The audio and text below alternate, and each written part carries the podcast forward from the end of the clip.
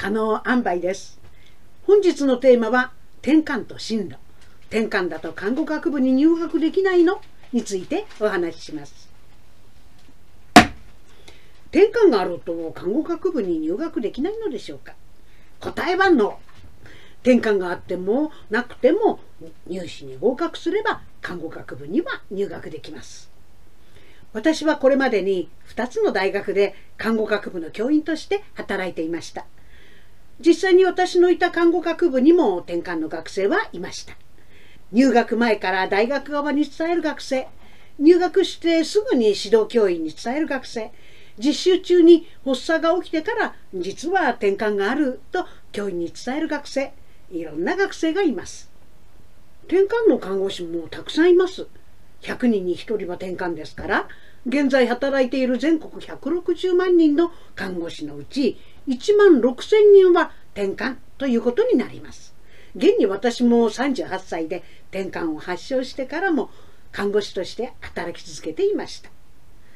転換の看護師がいるのですから転換があるからといって看護学部に入学できないわけがない。ちょっと考えればわかることです。にもかかわらず転換だからと看護学部に入学していいのかと悩む人がいるのはなぜでしょうか？その多くは親や先生たちが転換であることを心配してあえて看護師にならなくってもいいんじゃないか？転換がありながら看護師として働くのは難しいよなどと心配して反対している人がいるからです。この動画では転換の学生と看護師に対する誤解と偏見。転換とともに学業を続けるために必要なこと学生の覚悟が周囲を動かし看護師になる夢を叶えた事例についてお話しします最後までこの動画をご視聴いただくことで自分で自分の可能性を閉ざさないことの大切さを理解していただけると思います。転換のある学生だけでなく、そのご家族や進路指導をする高校の教員、そして大学教員の方々にもこの動画をご覧いただきたいと思っています。このチャンネルでは転換小話や転換の基礎知識などを紹介しています。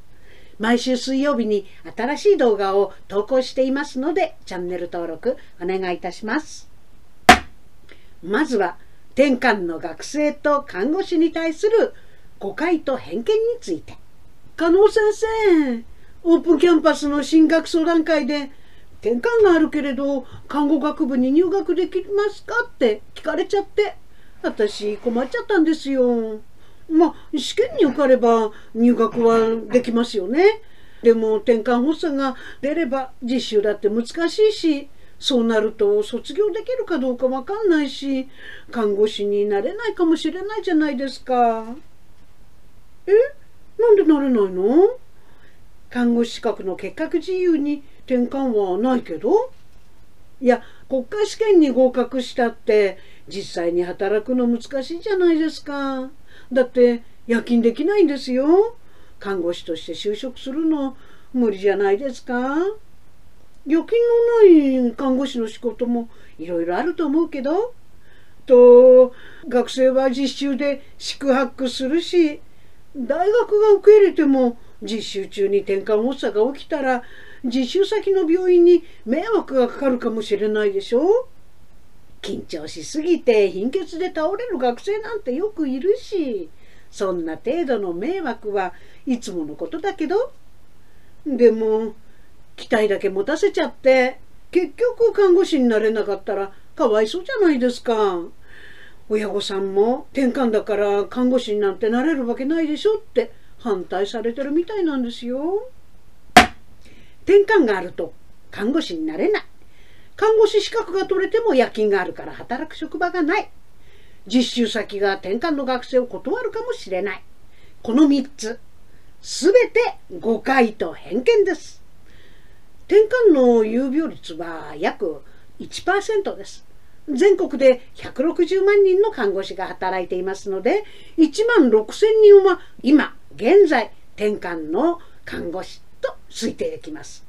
それに加えて元転換だった看護師。これから転換になる看護師を合わせるともっといます。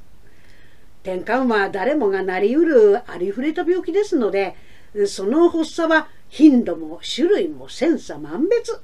8割が治療によって発作がなくなり発病前と何ら変わりない生活を送っています。転換があるというだけでできないことしてはならないことはほとんどありません。転換というだけで入学できない学部も学校もほとんどありません。転換というだけでつけない仕事もほとんどありません。法律上資格免許の適性がないことを結核と言いますが看護師免許の結核自由に転換の記載はありません。転換という理由だけで資格免許が取得できないのは航空パイロットだけです。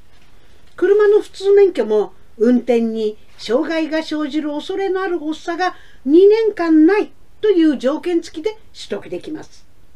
それに看護学部に入学したからといって必ずしも看護師として就職するわけではありません。看護学部を卒業した後の職業は看護師保健師助産師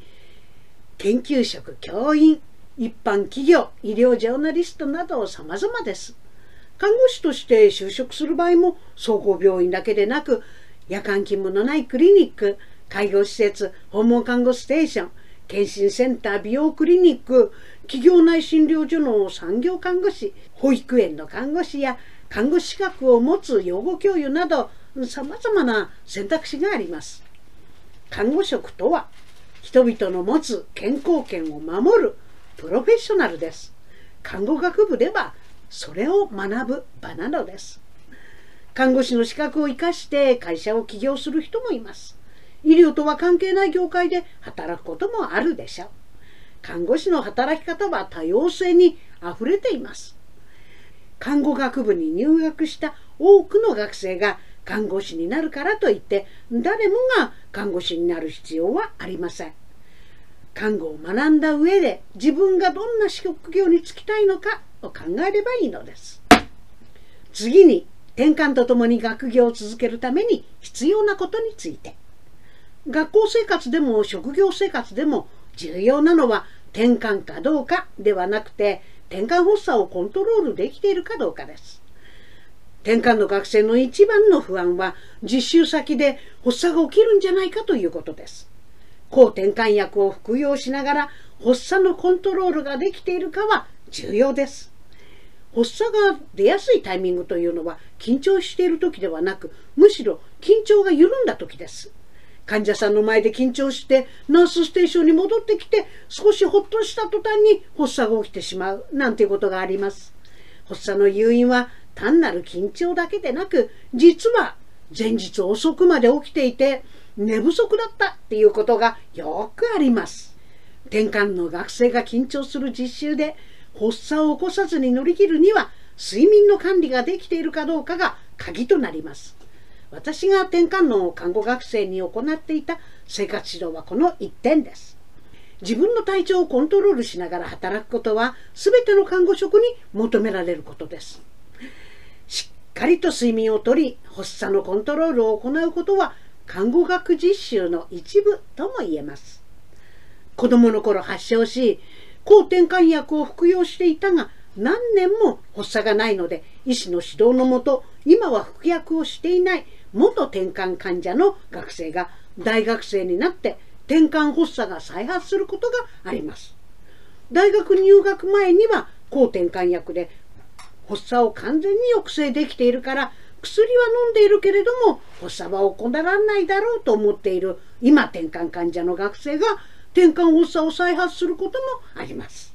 高校までは規則正しい生活をしていたのに大学生になって夜更かしをしたり徹夜で遊んだり勉強したりこれまでとは違う環境で不規則な生活を送る学生がいます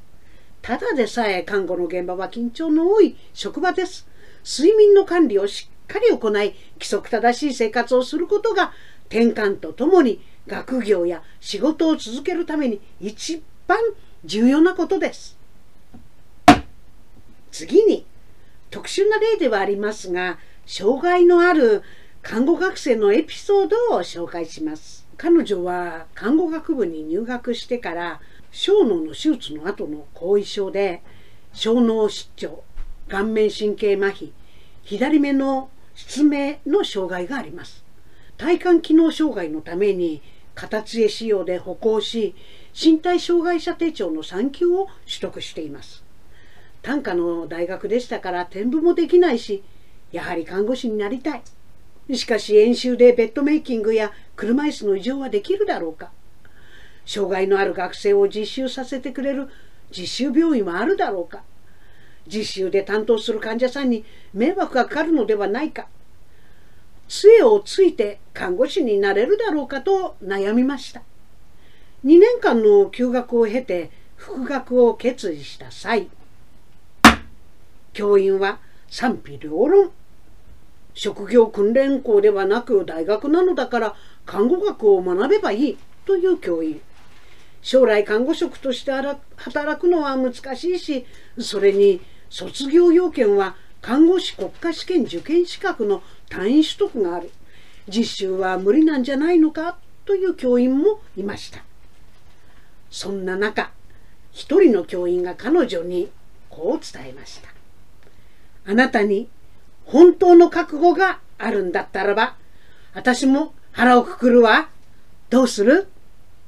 はい。あります。お願いします。それなら一緒にやれることを考えましょう。彼女たちが考え出したのはブラインドマラソンのように伴走者に彼女の実技サポートをしてもらうことでした。合理的配慮に基づき看護師資格のある伴走者を私学事業団特別補助金で確保しました。演習や実習では彼女が伴走者に口頭で説明し伴走者が彼女の代わりに実施することで実習目標を達成したのです。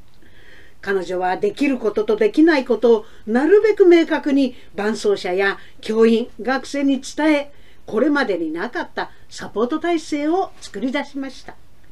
その後国家試験に合格大学院に進学し教員や研究者となり市民の健康相談や障害学生のサポートをして活躍しています彼女の覚悟が周囲を動かしたのですこの動画で私が皆さんにお伝えしたいことが3つあります。1つ目は、転換は誰もがなりうるありふれた病気です。哺乳類は赤ちゃんからお年寄りまで脳が生きてる限りある日突然転換を発症する可能性があります。今健康でもある日突然転換を発症することはあります。大切なのは病や障害があってもなくてもやりたいことのために自分で自分の体調管理をしっかり行うことです。2つ目は転換に限らず病や障害の有無で大学側が受け入れ拒否をする理由はありません。家族や先生方が転換なんだからと希望する進路に対して心配して否定的なことを言ってくることがあるかもしれません。入学してからも教員から転換なんだからと言われ口うるさく感じることがあるかもしれません。しかしそれはダメだ、無理だ、やめろと言ってるわけではないのです。あなたに転換とともに暮らしながら看護師になる意志と覚悟があるのかを何度も何度も確認しているだけなのです。転換だからというだけで看護師になれないということはありません。でも、転換であることが程度の差こそあれ、ハンディになる場合があることを理解する必要はあります。他の学生が平気で徹夜をしていても体調管理のために転換の学生は無理をすることができないのです。大切なのは当事者本人の意思と理解です。自分の病気についての理解があってこそ挑戦する覚悟を持つことができるのです。3つ目は障害を持ちながら医療職として働いている人は皆さんが思ってるより多くいます。本当にやりたいことがあるならサポートしてくれる人はいるのです。誰もが好きなこと、やりたいことを仕事にできるわけではありません。だからといって転換であることを理由に諦める必要もないのです。自分で自分に偏見を持たないでください。自分で自分の可能性を閉ざさないでください。転換があるというだけでできないこと、してはいけないことはほとんどありません。概要欄に看護師を目指した障害学生の語りや障害のある学生へのサポート情報を紹介していますのでご覧になってみてください。本日は転換と進路。転換だと看護学部に入学できないのについてお話ししました。この動画を見てためになったと思ったら Twitter や Facebook で拡散をお願いいたします。またチャンネル登録よろしくお願いいたします。本日のまとめ。一つ転換は誰でもがなりうる。転換があってもなくても学業や職業生活で大切なのは体調の自己管理。一つ自分の病気についての理解があってこそ挑戦する覚悟を持つことができる。一つ本当にやりたいことがあるならサポートしてくれる人はいる。自分で自分に偏見を持たない。